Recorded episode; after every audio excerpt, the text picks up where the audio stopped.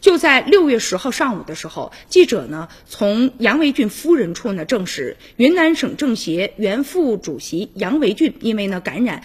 肺炎抢救无效，于六月九号的十八时零三分在昆明离世，享年九十八岁。不久之前，他因为呢感染肺炎住进了医院，一直在 ICU 抢救。那因为年纪大，身体弱，没有几天身体就不行了。有一位朋友说啊，他身体一直不好，两个月以前呢曾经去医院看望过，当时呢他还在为这个违法征占地而不平，挂念着失地的农民。他说呀，这个杨维俊的精神有的时候是清醒。的有的时候糊涂，但是呢，讲起反腐还是思路很清晰的。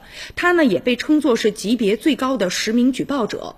他曾经说呀，反腐是你死我活的斗争，不能停。他曾经呢也举报过白恩培。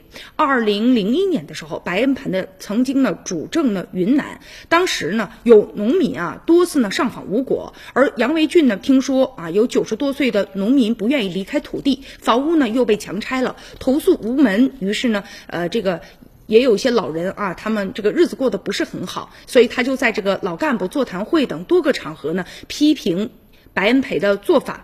但是呢，对方不予理会。在二零一一年的时候，他让女儿开通了一个名为“直言”的博客，就将呢有一些人的违法违纪的材料公布于网上。九十二岁高龄的时候，他又借来北京看病之名，绕过阻挠，亲自呢将举报的材料送到相关部门。有一名干部接待之后啊，承诺说立即进行汇报。